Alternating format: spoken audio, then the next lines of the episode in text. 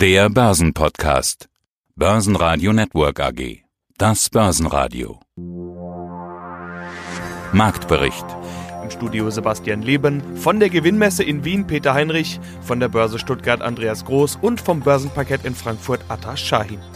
Außerdem hören Sie diesmal zur Lage im DAX Jochen Stanzel, Chefmarktanalyst von CMC Markets, den CEO der Wiener Börse Dr. Christoph Boschan mit einem Aufruf an Privatanleger, Finanzexpertin Carolina Decker vom Frauenfinanzportal Finmarie, zu nachhaltiger Geldanlage Bernhard Engel von Forest Finance und Bond-Experte Andreas Wegerich zum Brexit. Alle Interviews in ausführlicher Version und weitere Beiträge hören Sie auf börsenradio.de oder in der Börsenradio App. Nachdem inzwischen allen klar ist, dass der Brexit-Deal noch das britische Parlament passieren muss, ist die Euphorie an den Börsen etwas raus.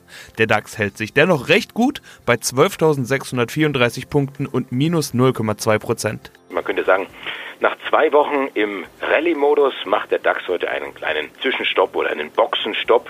Es bleibt nach wie vor die Hoffnung auf einen geregelten Brexit und eine Einigung im Handelsstreit. Das hilft so ein bisschen, aber irgendwie wollen sich die Anleger nicht so richtig aus dem Fenster lehnen und legen. Wir sind im Minus gestartet, sogar runtergefallen bis an die 12.600 Punkte Marke ran. Dann haben wir wieder hier den Dreh gemacht. Also wir pendeln so um diesen Schlusskurs von gestern, denn bei aller Brexit-Euphorie, die uns ja gestern zumindest am Mittag geholfen hatte, ist nach wie vor fraglich, ob dieser Vertrag am Samstag tatsächlich durchs englische Parlament kommt. Und wenn ich sage fraglich, dann sollte ich eigentlich sagen, ist eher unwahrscheinlich. Und dann geht ja wieder alles zurück auf Anfang und das Ding pendelt wieder hin und her. Und dazu kommt auch noch, dass die Wirtschaft in China schwächelt. Sie wächst so langsam wie seit 30 Jahren nicht mehr. Und Analysten sagen, das ist ganz klar eine Folge des Handelskrieges. Ja, hallo, mein Name ist Jochen Stanzel, ich bin bei dem CFD-Broker CMC Markets in Frankfurt für die Einschätzung der Märkte zuständig. Und der Markt, der hat diese Woche ganz interessante Bewegungen hingelegt. Wir hatten nämlich die große Meldung Brexit-Deal. Danach ist der DAX erstmal auf ein neues Jahreshoch, 14 Monatshoch sogar nach oben gegangen, 12.800 Punkte, die 13.000 zum Greifen nah. Und dann ist alles wieder dahin gebröckelt. Herr Stanzel, was war da denn los? Ja, so ganz alles ist nicht dahin gebröckelt. Also wir haben natürlich jetzt eine deutliche Vorschusslaubeeren für eine Brexit-Einigung. Am Wochenende, am Samstag wird das Parlament nochmal abstimmen. Wenn das durchgeht, dann kann ich mir gut vorstellen, dass der DAX wo ganz anders eröffnet, als er jetzt am Freitag schließt. Im Vorfeld gibt es da Gewinnmitnahmen. Aber man darf da nicht zu kritisch mit dem DAX umgehen. Der ist sehr gut gelaufen und hat eigentlich diese gesamte Zeit 2019 damit verbracht, ein erneutes, und da kommen wir jetzt zur Charttechnik, Verkaufssignal abzulehnen. Er hat ja, ich gehe nicht auf die Details ein, aber wir haben die Möglichkeit für einen bullischen Druckaufbau in Richtung 13.200 und auch 13.600. Die Charttechnik, die Ampeln, die sind derzeit auf grün bei der 12.000, um die wir ja ganz lange drumherum getanzt sind, immer mal wieder ein bisschen drüber, ein bisschen drunter, schien ja nicht nur psychologisch, sondern auch aus charttechnischer Sicht da rund um diese Marke was wichtig zu sein. Bei der 13.000 ist das offenbar nicht so. Sie hatten jetzt höhere Marken genannt. Genau, also ich arbeite da wirklich mit den Hochs aus der Vergangenheit. Die 13.200 komme ich auf das Hoch von Mai 2018. Wie gesagt, das sind jetzt die charttechnischen Details, möchte ich da gar nicht drauf eingehen. Das wird den Rahmen sprengen, bräuchte man auch einen Chart vor sich. Aber wie Sie es gesagt haben, diese 12.000, darunter die 11.695, da sind wir rumgetanzt. In dieser ganzen Zeit, wo wir eine Gewinnwarnungswelle hatten, wo wir uns über Rezession unterhalten haben, wo wir über Handelskonflikt unterhalten haben, über die Brexit-Gefahren all diese negativen Einflüsse hat der Markt recht gut verkraftet. Er hat sich stabilisiert in diesem Jahr. Dann kann man sagen, 2019 ist ein Übergangsjahr, ein Stabilisierungsjahr gewesen für den DAX. Und jetzt, auch weil die Saisonalität bis zum Jahresende positiv ist, versucht er sich nach oben abzusetzen. Und bisher gelingt ihm das ganz gut. Auf der anderen Seite haben wir doch wieder neue Probleme hinzubekommen, nämlich den Handelskonflikt. Jetzt sprechen wir schon lange über den Handelskonflikt China-USA. Auch da scheint ja vielleicht eine Teillösung zum Greifen nah. Aber mit dem heutigen Tag treten Zölle gegen Europa in Kraft. Das heißt, dieser Handelskonflikt, Zollstreit USA-Europa, der ist so richtig losgetreten. Also ich würde jetzt mal behaupten, dass unsere Weltanschauung zwischen USA und der EU dann doch ähnlicher ist als zwischen den USA und China. Da geht es ja um den Vorwurf von Hackerangriffen, von Netzwerksicherheit, von staatlicher Einflussnahme der KP. Da geht es um Huawei. Da haben wir schon viel größere Schnittmengen. Deswegen würde ich jetzt sagen, das wird nicht reibungslos gehen. Dafür ist die Versuchung wahrscheinlich für Trump zu hoch. Aber ich würde jetzt nicht das vergleichen mit einer ähnlichen Parade, die er gegen die äh, chinesische Regierung gefahren hat. Also es wäre wahrscheinlich zu viel zu sagen, ich bin guten Mutes, aber das wird nicht reibungslos verlaufen, aber ich denke, das ist nicht vergleichbar mit, dem, mit den Reibereien und mit dem, was wir mit China gesehen haben.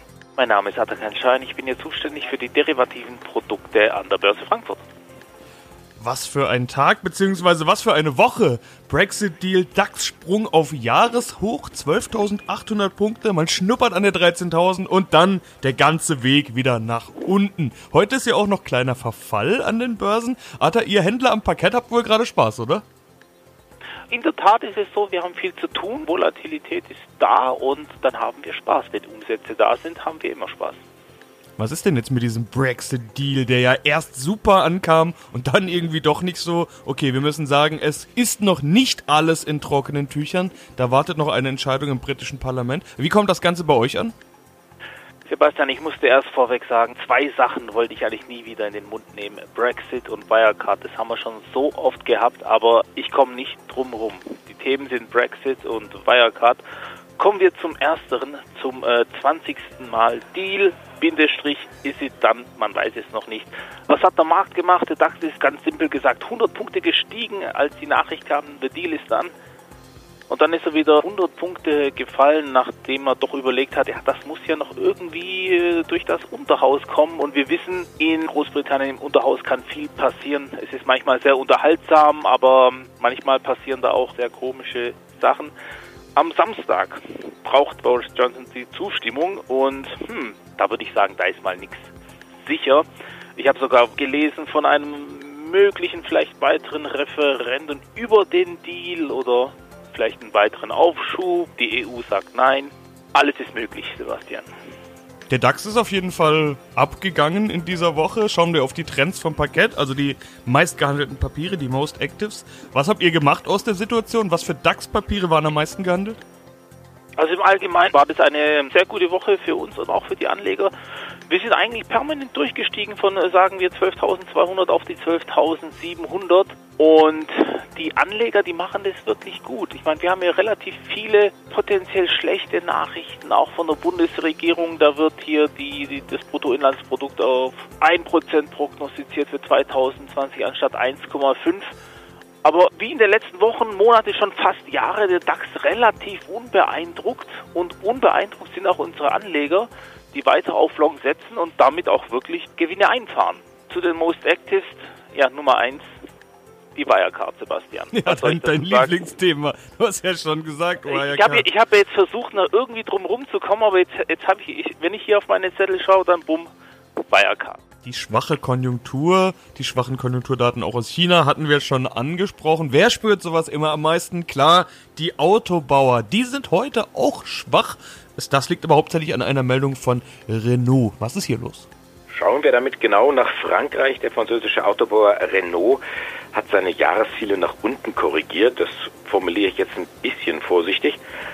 Die Analysten, vor allem die der Deutschen Bank, die sehen es ganz anders. Die sprechen hier von einer massiven Gewinnwarnung und sehen ein Kostenproblem bei Renault. Die Deutsche Bank streicht dann auch die Kaufempfehlung für Renault. Die Renault-Aktien taumeln jetzt 12 Prozent und sind bei 48,19 Euro. Und ganz klar, das zieht natürlich den gesamten Sektor nach unten. Also da haben wir eine BMW-Aktie, ja, die sich jetzt doch wieder mit dem Markt so auf Null nach oben gearbeitet hat. Daimler dagegen leicht im Minus mit 0,4 Prozent. Ein halbes Prozent geht's nach unten für die Volkswagen-Aktie, ebenso wie für Conti. Conti stehen bei 117,60 Euro. Auch von der US-Berichtssaison kamen am Freitag wieder ein paar Highlights, so zum Beispiel Coca-Cola, die den Umsatz in Q3 deutlich auf 9,5 Milliarden Dollar steigern und damit die Erwartungen der Analysten übertreffen konnten. Nun wurde die Umsatzprognose für das Gesamtjahr leicht angehoben auf mindestens 5% Wachstum. Auch der Gewinn von 2,6 Milliarden Dollar lag deutlich über den 1,9 Milliarden aus dem Vorjahr. Die Aktie legt zu. Ebenfalls gute Zahlen brachte American Express, die den Gewinn um 6% auf 1,8 Milliarden Dollar steigern konnten. Auch hier wurde die Analystenerwartung übertroffen. Ja, hallo mein Name ist Andreas Wegerich. Ich bin Investmentbanker, selbstständig, war früher Vorstand der UMAX AG und Vorstand der UMAX Invest AG, später Wegerich und Zieh. Und ich bin spezialisiert auf Aktien, die Begebung und die Begleitung mittelständischer Emittenten und besonders spezialisiert auf den Bondmarkt und die Begleitung und Begebung von Anleihen für mittelständische Emittenten. Das heißt, Sie haben den Markt in der Gesamtheit in Gänze im Blick und das bedeutet, wir können über alle möglichen Themen sprechen, was wir auch tun wollen. Beginnen müssen wir wie mit jedem Interviewpartner in dieser Woche mit dem großen Thema der Woche, nämlich dem Brexit. Es gibt einen Brexit-Deal zwischen EU und Großbritannien. Problem, der muss noch durchs britische Parlament. Und das, die nicht unbedingt immer alles passieren lassen, das wissen wir schon. Das haben wir in den vergangenen Wochen und Monaten eindrucksvoll erleben dürfen. Montag könnte es aber soweit sein. Ein Deal wäre ready und dann könnte der 31. Oktober das Austrittsdatum sein mit geregeltem Brexit und dann werden wir dieses Thema endlich los. Klingt eigentlich schon mal ganz gut. Herr Wegerich, oder sehen Sie einen anderen Weg? Also um hier auf die Frage davor noch zurückzukommen, ich muss alles im Blick haben und ich muss auch über die Gerüchteküche nicht zuletzt informiert sein und das bin ich auch und werde immer stärker von Freunden, Brokern, Emittenten, Vorständen, Geschäftsführern und Bankpartnern informiert und ins Bild gesetzt. Ja, der Brexit, der könnte durchschlagen. Der könnte durchschlagen auf den Immobilienmarkt in Frankfurt, der könnte durchschlagen auf den Immobilienmarkt in ganz Europa, auf alle Preise. Und damit hat er auch Einfluss auf die Börse, auf die Aktienmärkte, vielleicht sogar in der ganzen Welt und vor allen Dingen auf den Anleihemarkt, der weniger hohe Schwankungsbreite, wir sagen dazu Volatilität unter Börsianern hat. Aber der Bondmarkt ist wesentlich größer. Der ist ungefähr 100 Mal so groß wie der Aktienmarkt, was man kaum glauben mag. Und da äh, hat doch der ein oder andere Börsianer oder Verkäufer seine Sorgen momentan. Dann haben wir Osram, haben wir ja schon einige Male drüber gesprochen. Übernahme, Schlachten, verschiedene Bieter. Der letzte große Bieter war ja AMS aus Österreich. Die wollen jetzt auch nochmal neu bieten. Beim letzten Mal hat es ja nicht geklappt. Wie sieht die Lage denn jetzt gerade aus? Ich muss dazu sagen, das sind so Insider-Berichte, diese, diese Berichte aus den Kreisen, wie es immer so schön heißt. Also Klartext ist ein Gerücht. Aber ein Gerücht, was am Markt gut ankommt. Und dieses Gerücht, Sie hatten es ja schon schön umschrieben, AMS hatte ja geboten, hatte 41 Euro geboten, hatten aber auch gesagt, wir wollen mindestens äh, knapp 62 Prozent der Aktien dann bekommen. Und diese Mindestannahmeschwelle, die ist eben nicht erreicht worden. Deswegen ist das Ding geplatzt, alles dann zurück auf Anfang. Ja, und es gibt eben zwei Möglichkeiten in diesem Spiel. Wenn man sagt, ich will im Spiel bleiben, ich will dranbleiben, ich bin ja interessiert an Osram, also der österreichische Sensorspezialist AMS hat jetzt die Möglichkeit, entweder das Angebot zu erhöhen, also, ja, legen wir noch einen, Euro drauf oder äh, keine Ahnung wie viel, oder man sagt, okay, müssen es jetzt wirklich 62 Prozent sein oder reichen uns vielleicht weniger, weiß ich, 50 Prozent und eine Aktie sind ja viele Spielmöglichkeiten. Die Analysten sagen, die wahrscheinlichere Option ist, dass die Mindestannahmeschwelle nach unten gesetzt wird und relativ unwahrscheinlich, dass der Angebotspreis nach oben geht. Also was nach oben geht, ist der Kurs von Osram und zwar 1,3 Prozent und wir halten knapp unter 40 Euro an 39 Euro und 48. Christoph Boschan, CEO der Wiener Börse und CEO der Börsenholding, die die Börsen Wien und Prag umfasst. Wir treffen uns hier auf einer Endanlegermesse, die Gewinnmesse. Sie war am Donnerstag richtig voll besucht, also so bis elf war es still und dann war sie richtig voll. Gibt es doch sowas wie ein Interesse der Anleger jetzt mehr im Jahr 2019, als man es immer erhofft hatte, 2015, 16, 17, 18, 19, dass es steigert. Merken Sie das, dass die privaten Anleger zurück an die Börse kommen? Ja, das ist ja regelmäßig so, dass äh, tatsächlich ein sich gut entwickelnder Markt dann auch mit einer gesteigerten Aufmerksamkeit einhergeht. Wir würden uns das ja für die Anleger selbst genau andersrum wünschen, dass die sich interessieren, wenn die Märkte nicht so gut laufen, denn dann ist die Zeit, den Einstieg zu machen und zu kaufen. Und das heurige Börsenjahr ist ja ein wirklich gutes mit 11, 12 Prozent Rendite oder Zuwachs im ATX inklusive Dividenden. Wir haben absolute Rekordausschüttung an Dividenden dieses Jahr mit 3,2 Milliarden und einer derzeitigen fantastisch hohen Dividendenrendite von 3,8 Prozent gemessen am aktuellen Kursniveau. Ja, und das alles zusammen führt, ist glaube ich ein gutes Werbepaket an sich und führt dann zu gesteigerter Aufmerksamkeit. Aber nochmal, lieber Privatanleger, gebt euch eine Strategie, wo euch diese Phasen des Zuwachses und des Rückgangs eigentlich egal sein können, denn es geht immer um langfristige Anlage, es geht immer um ein regelmäßiges Aktiensparen. Und wenn man das macht, dann ist man auf der sicheren Seite. Nicht nur interessieren, wenn die Kurse steigen. Berichtssaison haben wir ja momentan auch noch. Da kommt jeden Tag irgendein Highlight mit. Diesmal Danone. Wie waren hier die Zahlen? Danone, der französische Lebensmittelkonzern. Drittes Quartal, was wir anschauen. Zunächst einmal die positive Nachricht. Danone wächst stärker als die beiden Quartale davor. Aber man bleibt unter der Erwartung zurück. Und zwar so stark, dass Danone jetzt die eigene Erwartung für das Gesamtjahr nach unten korrigiert. Umsatzseitig leicht. Man hat so gedacht, Wachstum bis zu drei Prozent. Jetzt sagt man, na ja, zweieinhalb Prozent wäre irgendwo ganz schön.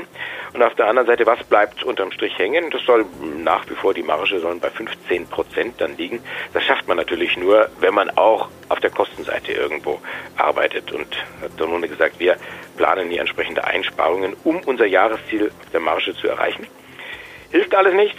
Aktie von Danone geht nach unten 7% und kostet 73,20 Euro.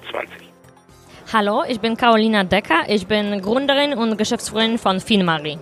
Und wir treffen uns in Berlin auf dem Börsentag. Es ist 2019 und wenn man sich hier umschaut, dann sieht man wie üblich auf solchen Börsentagen sehr viele Männer, aber auch Frauen, sowohl bei den Ausstellern als auch bei den Suchern, als auch bei den Interviewpartnern. Also die Zeit der Börsentag, alles mittelalte Männer im grauen Anzug, die scheint ein Stück weit vorbei zu sein. Aber wenn man wahrscheinlich sich umhören würde, wer von den Leuten hier tatsächlich alles an der Börse aktiv ist, dann wird es höchstwahrscheinlich doch wieder eine sehr äh, männliche Angelegenheit, würde ich mal sagen. Das ist genau Ihr Thema. Herbst 2019, würden Sie sagen, die Börse ist zu Männer geprägt? Ich würde sagen, nein. Ich würde äh, besser sagen, dass die Börse ist tatsächlich jetzt Richtung Frauen geht. Also Frauen können richtig gut investieren und dann, das sehen wir in unserem Kundenportfolio. Momentan, die Statistiken zeigen, dass nur 4% Frauen investieren überhaupt in Wertpapiere, in Vergleich zu 21% Männer. Aber tendenziell haben wir schon gesehen, dass es viel, viel mehr Frauen, die diesem Thema haben tatsächlich Interesse, mehr zu wissen, mehr zu ausprobieren und selber ihr Geld in Hand zu nehmen. Woran liegt das, dass Frauen diesen Nachholbedarf haben? Man hat immer gesagt, ich habe ja dieses Klischee, dieser Mann im grauen Anzug am Anfang schon angesprochen. Woher kommt dieses Gefühl, dass Frauen und Börse nicht zusammenpassen? Genau, das frage ich mich auch. Deswegen von zwei Jahren haben wir Finmari gegründet. Mit Finmari haben wir mit klar Ziel gestartet. Wir wollen alle Frauen unterstützen, finanziell unabhängig zu sein. Wenn man jetzt gerade in der Wirtschaft schaut und äh, zum Beispiel Inflationrate 2,2 Prozent. Also ganz viele Frauen sind leider unterrepräsentiert und durch diese, durch diese Gender Pay Gap, sogenannte, also diese Lücke zwischen Gehalt, Frauen verdienen weniger. 21 Prozent als Männer auf der gleichen Position.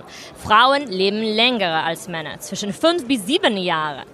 Und viele Frauen, ich glaube, haben bemerkt, dass die, wir haben tatsächlich einen Vorteil. Und eine davon ist Erbschaft. Wir Frauen erben zweimal in unserem Leben. Einmal von unseren Eltern und dann einmal von unserem Mann, Ex-Mann, Partner. Diese Möglichkeit sollen wir auf jeden Fall benutzen. Bernhard Engel von Forest Finance. Ich bin für den B2B-Vertrieb bei Forest Finance zuständig und das seit August 2017. Jetzt hatten wir im letzten Interview relativ schnell zum Thema Sachwert, Rendite, Anlageklasse und so weiter gewechselt. Jetzt reden wir schon zehn Minuten hauptsächlich über Natur- und Umweltschutz. Das Thema ist wichtig, klar, darüber müssen wir auch sprechen. Ist das denn generell auch bei den Anfragen, die Sie bekommen, bei den Anlegern jetzt, zieht das Thema Grün, zieht das Thema Umwelt, Nachhaltigkeit, Bäume pflanzen, zieht das 2019 mehr als vielleicht noch vor ein paar Jahren, wo Sie vielleicht eher den Aspekt Sachwert, was zum Anfassen hervorgestellt haben. Jetzt reden wir ja eher über Natur. Ja, das ist richtig. Also das Thema Natur und Nachhaltigkeit hat schon eine andere Dimension in diesem Jahr bekommen. Das muss man ganz eindeutig sehen. Sachwerte, klar, das ist noch ein Thema. Aber momentan steht im Vordergrund einfach, dass ich was Gutes tun will. Also ich bin jetzt kein Gutmensch sozusagen, sondern ich will was Gutes tun für die Umwelt. Und das kann ich letztendlich nur machen, indem ich auch in die Natur investiere.